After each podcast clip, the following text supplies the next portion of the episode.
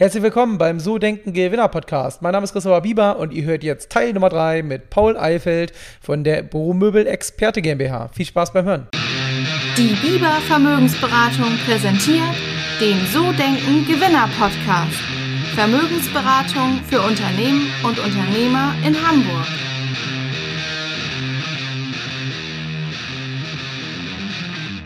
Wenn du mal so überlegst, du hast ja diesen Weg Unternehmertum ähm, relativ früh bist du den ja gegangen. Ja. Ähm, meinst du, das ist angeboren? Bist du familiär? Also du hast ja erzählt, dein Schwiegervater hatte die Firma, aber, aber bist du familiär davor geprägt oder einfach ähm, war es einfach nur ein, ein Zufall also meine, aus Ereignissen? Also meine Eltern sind alle Akademiker. Also meine Mutter ist Lehrerin, mein Opa ist Professor, mein Vater ist Professor, also alle haben nur den Kopf geschüttelt. Am Anfang haben sie gesagt, Mensch, Dachdecker, wird doch mal was Ordentliches aus dir. Und ich dann denke, na Dankeschön. Dann haben sie gesagt, Informatik, ey cool, das ist, Mensch, da hast du jetzt die Kurve gekriegt. Das, ich mir jetzt nicht, das durfte ich mir zehn Jahre später erst anhören. Das haben sie mir Gott sei Dank in der Zeit nicht gesagt, sonst hätte ich sie gelünscht. Mhm. ähm, und auch ein bisschen mit Witz. Also es war jetzt nicht so äh, ernst. Die haben mich immer unterstützt, also dafür muss ich auch sehr dankbar sein. Mit dem Unternehmertum waren sie sehr skeptisch, weil es halt nichts Sicheres, es ist ja null Sicherheit. Wo ich dann mit den 3000 Euro kam, dann mein Vater schon, oh Gott, nee, komm, lass das. Meine Mutter, naja, du willst es doch so, man sieht es an deinen Augen, komm. Aber wenn die 3000 Euro nie reichen, dann hör bitte auf. Hätte ich auch gemacht. Also wirklich, ich hätte es dann auch gemacht. Jetzt sind sie tierisch stolz, weil sie plötzlich eher das nicht mehr begreifen, wie riesig, was der Mann, wie schaffst du das früher? Du konntest kaum mit Geld umgehen. Mhm. naja, es war Sturm- und Drangzeit. Man war viel in der Disco und man war Monatsende pleite. Ähm, das ist so gewachsen. Also man hat sich, es ist, man ist einfach den Weg gegangen und musste dann mit, man musste doch dann Verantwortung übernehmen. Das ist das Hauptthema eigentlich am Anfang. Und das ging dann recht einfach. Aber wächst dann rein, nenne ich es mal vorsichtig. Man kann sowas in meiner Meinung sehr schwer lernen. Außer es ist, man kriegt was von jemand anders draufgesetzt. Mhm. Dass du sagst, du musst den Weg so gehen, dann bist du ein Roboter.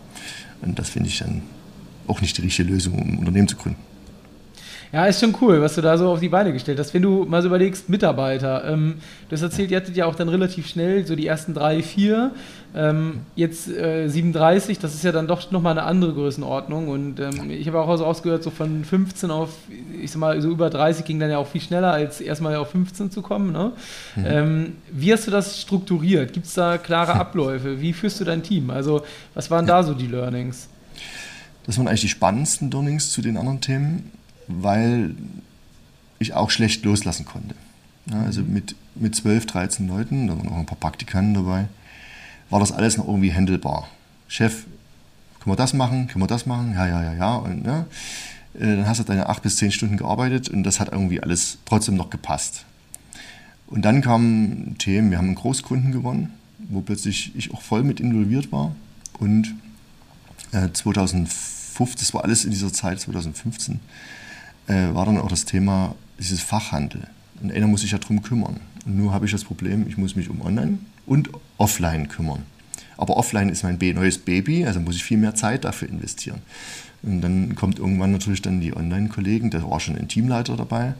Dann sagt du, Paul, das, das funktioniert so nicht. Wir, wir müssen auf dich warten. Und hat mir eine Riesen, also die haben mich zu zweit da mal zur Kantare genommen das tat richtig weh. Also ich habe mir das angehört, ich habe die auch nie angebrüllt oder sonst was, Willen, so bin ich nicht. Aber es tat im Herzen richtig weh, weil sie mir eigentlich gesagt haben, du musst abgeben, sonst kriegen wir hier einen riesen Scherbenhaufen. Mhm. Das habe ich auch zwei Tage verarbeiten müssen, muss ich ehrlich zugeben, weil man will ja nicht, ich bin doch hier derjenige, der das alles managt. Aber ich habe mir das ins Herzen genommen und habe gesagt, okay, ich mache jetzt eine Führung. Ich werde jetzt eine Führungsriege einbauen. Ich werde jetzt einer, der den Support übernimmt, der andere, der den Online-Shop komplett übernimmt und ich werde den Vertrieb übernehmen. Und das war 2018 dann nochmal so eine Welle, da war das ähnlich, weil das auch nicht mehr gereicht hat. Und seitdem habe ich jetzt äh, einen Innendienstleiter, jetzt ganz neu auch einen Außendienstleiter. Also wir sind jetzt im, Führungskreis fünf Leute. Und wenn das IT-Thema weiter wächst, werden wir auch noch ein Sechster sein, nämlich irgendjemand, der sich um das IT-Thema als Führungskraft kümmert. Und das hat mir so viel Freiheiten gegeben, dass ich wirklich am Unternehmen arbeiten kann. Also ich würde sagen, ab 18 habe ich angefangen am Unternehmen zu arbeiten. Vorher war ich eher der Unternehmer und vorher noch der Freiberufler, also der mhm. Freelancer, der selber eigentlich das meiste gemacht hat.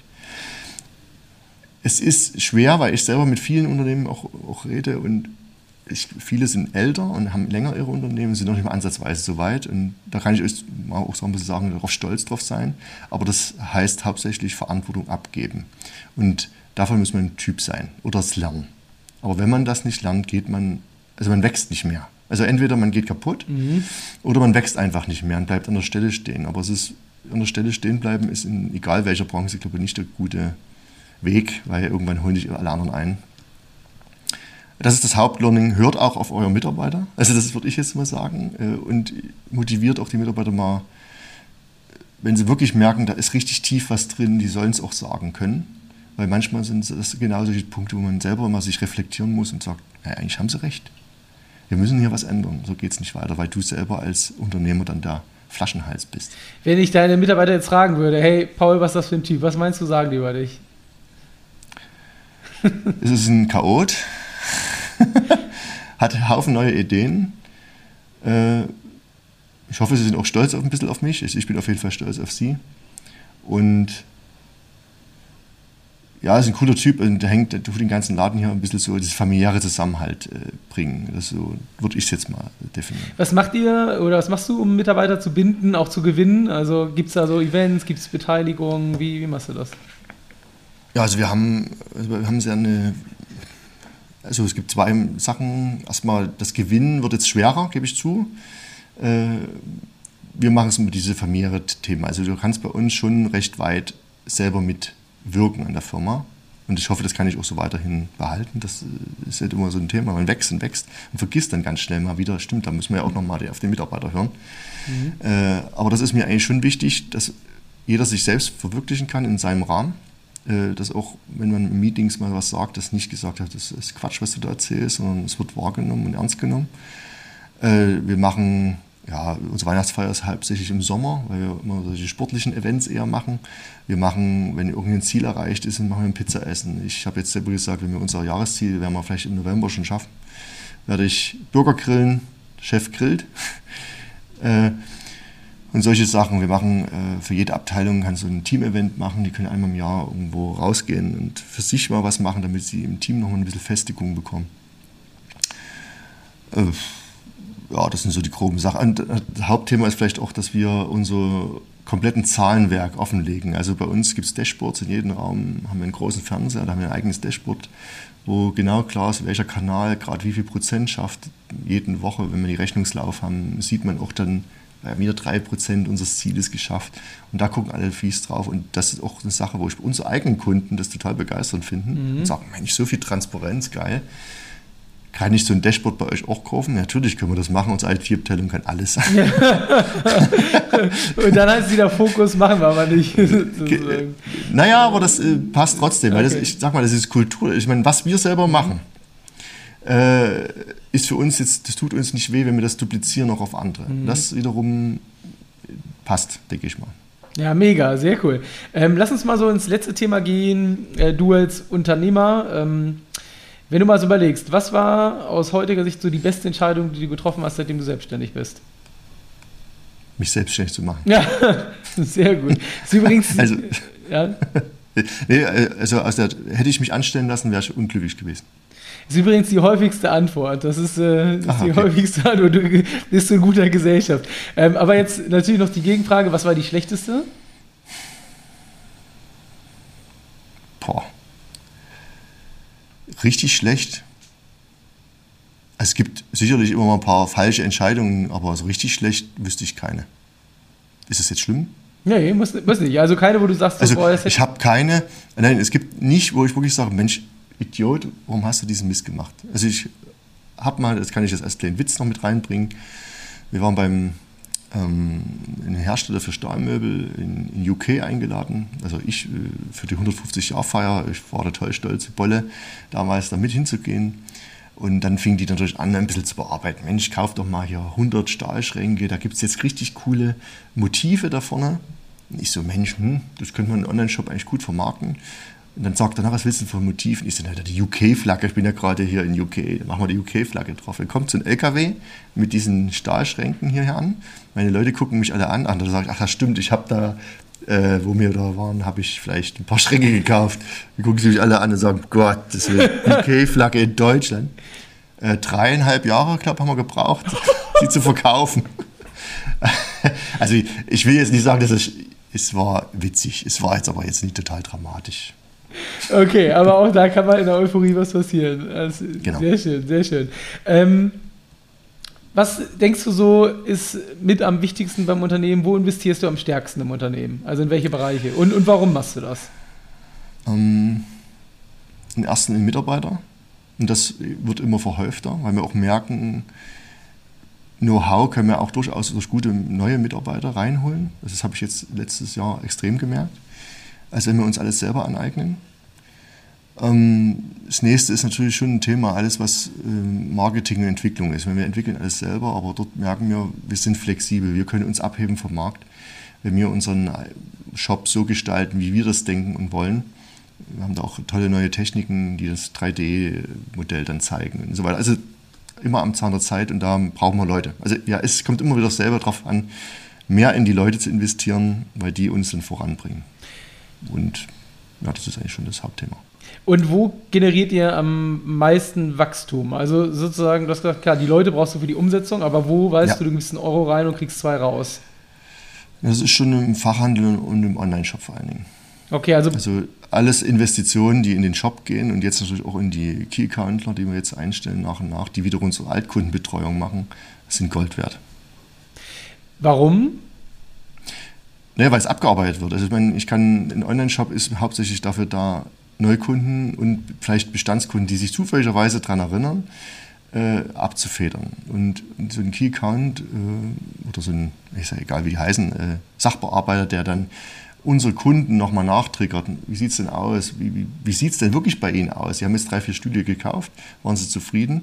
Und können wir Ihnen auch planungstechnisch weiterhelfen? Weil meistens sagen, gehen die dann vor Ort zu einem anderen Fachhandel und das geht bei uns komplett vorbei. Und da wir jetzt auch deutschlandweit das ausbauen wollen, kann auch unser Außendienst durchaus auch nach Hamburg kommen. Überhaupt kein Problem, wenn wir dann in der Nähe in Hannover oder irgendwo anders einen haben. Der fährt dann halt mal hin und äh, versucht auch die richtigen B2B-Kunden. Also man muss es auch klassifizieren. Wir haben jetzt äh, tausende von Kunden. Aber diese direkt auszuarbeiten und sagen, hier, dass eine Kundenbindung entsteht. Also die Marke auch direkt zum Kunden getragen wird. Und äh, Thema Marketing, was, was sind da so die Erfolgsrezepte? Macht ihr klassisch, also SEO hast du SEO. gesagt? Also wirklich Das SEO? Hauptthema ist immer noch SEO, wie von Anfang an. Äh, Im Büromöbel sind wir Platz 1, schon seit sechs, sieben Jahren. Äh, und dann gibt es noch drei, vier andere Keywörter, die sehr umkämpft sind. Das ist der meiste Traffic. Äh, wir investieren viel in unseren Ratgeber, äh, wo wir alles Mögliche um das, die Bürowelt, aber auch um, also eigentlich um alle Themen, die in den Angestellten so betreffen, abwickeln. Dort bekommen wir viel Traffic äh, und auch viel Resonanz, also Rezession und Resonanz drüber, äh, die sich vielleicht danach wieder an uns erinnern. Die Marke ist extrem wichtig. Also für viele, die bei uns Büromöbel direkt als Büromöbel-Experte eingeben, also die über die Marke zurückkommen. Social Media, ja, das machen wir, aber das ist eher ums Recruiting voranzubringen. Ich glaube, da haben wir den meisten Erfolg darüber. Und das ist auch nicht so viel. Mhm. äh, weil halt B2B-Markt. B2B-Markt ist halt extrem schwer, äh, Social Media abzuholen, weil meistens ja gar nicht privat äh, dort surfen dürfen, wenn sie gerade diesen Auftrag haben, Bromöbel zu organisieren. Also das Thema ist eigentlich ja, SEO. Haupt ist SEO und Marke. Und gar nicht so sehr Anzeigenschaltung? Also, äh Nein, machen wir überhaupt nicht. Gar nicht? Machen fast, naja, halt gar nicht, aber es ist minimal. Warum? Also so Kosten. Die Kosten sind so hoch. Also wenn wir, das ist jetzt, machen ja jeder anders. Ne? Manche sind bei Google nicht so weit hoch, die müssen das machen und müssen dann versuchen, mit Wiederkäufen immer wieder das reinzubekommen. Äh, wenn man bei Google schon allgemein gut ist, ist es, muss man erstmal das verarbeiten, was man hat. Und das ist unser Hauptthemen für die nächsten ein, zwei Jahre. Okay, das heißt, äh, weil das ist ja klassischerweise bei den meisten Startups so, dass ja über SEA und äh, über Facebook äh, Ads ähm, dann eigentlich da Neukunden generiert werden. Ne? Ja, also Facebook und so funktioniert überhaupt nicht. Ist Also alles, was Social Media an sich ist, um den Kauf anzuregen, funktioniert nicht nur, um zu beraten, also um einfach zu sagen, wie stellst du deinen Tisch richtig ein oder sonst was, also so Informationsthemen, das funktioniert gut. Äh, und die meisten gehen wirklich in Google und suchen, warum Schreibtisch, Okay. wo kann ich den kaufen. Und gehen da nicht auf die Werbung oben, sondern schon aufs erste Suchergebnis. Da gehen bestimmt auch Wille auf die Werbung, aber die, wenn ich die Werbung schalte bei Brummel, sind wir 6, 7 Euro pro Klick. Tausende Leute, die klicken da drauf am Tag, da bin ich vorher arm. Okay, okay, also das ist schon, ja, das ist auf jeden Fall mal eine spannende Geschichte, das Thema so, so zu hören. Also Definitiv. klar, natürlich, ihr seid auf Platz 1 ähm, und äh, daran arbeitet ihr dann in erster Linie, also das, Ja. das Geld sozusagen dann alles in SEO reinzustecken, in SEO-Optimierung.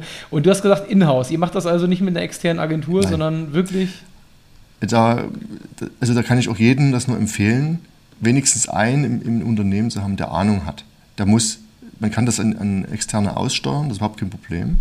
Ich finde es aber extrem gravierend, wenn, ich habe auch selber ein paar Kunden, auch durch das IT-Geschäft und sonst, die auch Online-Shops haben, wo wir jetzt auch viel Möbel und IT-Know-how schon verkauft haben. Und dort wirklich das Problem ist, Agenturen sind alle lieb und gut.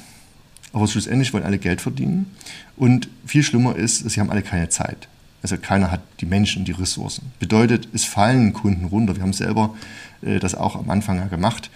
Äh, und wenn man zu total überlastete Agentur hat, konzentriert sie sich auch nur noch schwammig drüben. Die können nicht so richtig reingreifen, so richtig, ich bin der Koch in der Suppe und Fokus nur auf meinem Unternehmen, sondern die werden ihren Plan B oder ihren Plan einfach abwickeln und gut. Und die kennen das Unternehmen nicht. Äh, In Online-Marketing, egal welche Seite, muss ich das Unternehmen kennen. Also ich muss mich extrem viel Zeit dafür investieren. Und die können auch nur so gut sein, wie man ihnen das, Zug, das Material gibt. Also es bedeutet, einer muss Ahnung haben, was die da eigentlich tun und dann die gut bespielen. Dann kann das gut funktionieren. Wenn ich es aber nur, ich will meine Agentur, die soll mich mal hochbringen. Also sorry, das ist, ich will jetzt keine Agentur angreifen, aber als, würde ich sagen, als rausgeschmissenes Geld. okay, okay, auch mal gut zu hören. Ähm, mega, also wir sind jetzt fast bei einer Stunde, das ist äh, so schnell vergangen wie selten, hat mir jetzt schon mal sehr viel Spaß gemacht, schon mal vielen Dank an dich. Eine letzte Frage habe ich natürlich noch, die ich auch jedes Mal stelle. Ähm, du bist den Schritt ja ins Unternehmertum gegangen. Was würdest du Menschen empfehlen, die darüber nachdenken, sich selbstständig zu machen?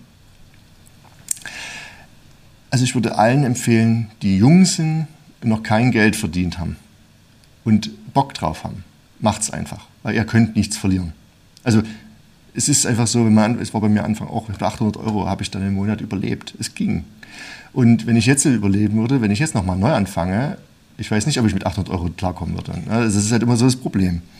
Also das Risiko in der Anfangszeit nach dem Studium oder nach der Ausbildung und sonst was, mal einfach mal sein Ding zu probieren oder schon mal nebenbei das anzufangen, mal ein, zwei Jahre. Man sollte das nicht nebenbei übrigens nicht so lang machen. Also entweder man macht es richtig oder gar nicht. Aber um erstmal ein Gefühl zu bekommen, ist das vielleicht mal ein, zwei Jahre nicht verkehrt. Äh, und alle, die das später machen, wow. Also entweder ist die Idee richtig geil äh, und dann natürlich, also das Hauptthema ist, man muss dafür brennen. Ich will das machen, weil. Und man sollte sich dann auch nicht von Menschen, die keine Ahnung von Unternehmertum haben, damit unterhalten, sondern man sollte zu denen gehen, die das schon gemacht haben und die das mal kritisch auch mal hinterfragen. Und die sagen, ja, okay, aber dann hast du die und die Themen. Weil ein Unternehmer, egal welchen ich kenne, die alle werden eigentlich positiv sein. Sie werden kritisch gucken, ist das realistisch, was du davor hast? Aber sie werden dir nicht davon sagen, das ist Bullshit. Wenn es meine Eltern, oder egal, meine jetzt nicht, aber allgemein die Eltern fragst, Freunde und sonst was, werden immer gleich, Gottes Willen. Die denken immer nur erstmal negativ. Deutschland denkt leider da sehr negativ. Also gib dich mit Leuten, die schon Erfolg haben und versuch denen die Geschäftsidee zu sagen, ist das was? Zu benchmarken. Dann hältst du nicht Geld, ist einfach so. Umso später es ist, umso mehr Geld braucht man auch, dass das äh, ja, dass man nicht so schnell in, in die Krise gerutscht.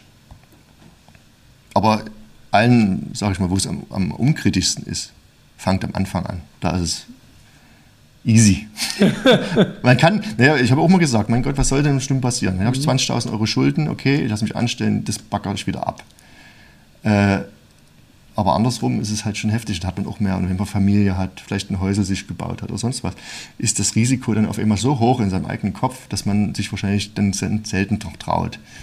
Und daher sage ich immer, der Junge hat immer doch den Vorteil, Und umso älter man wird, umso mehr muss man planen, auch finanzielle Mittel im Hintergrund haben, um seinen Standard des Lebens, muss man wahrscheinlich runterschrauben, äh, packt und vielleicht auch seinen Partner, der muss im Boot sein. Ganz wichtig. Der Partner denkt, ja, ja, das machst du schon und plötzlich merken die, da kommt gar kein Geld rein und plötzlich, wie wollen wir uns das alles noch leisten?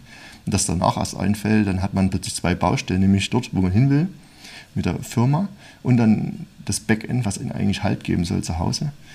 Und wenn das nicht funktioniert, dann ist Scheitern leider schon fast vorprogrammiert. Mega.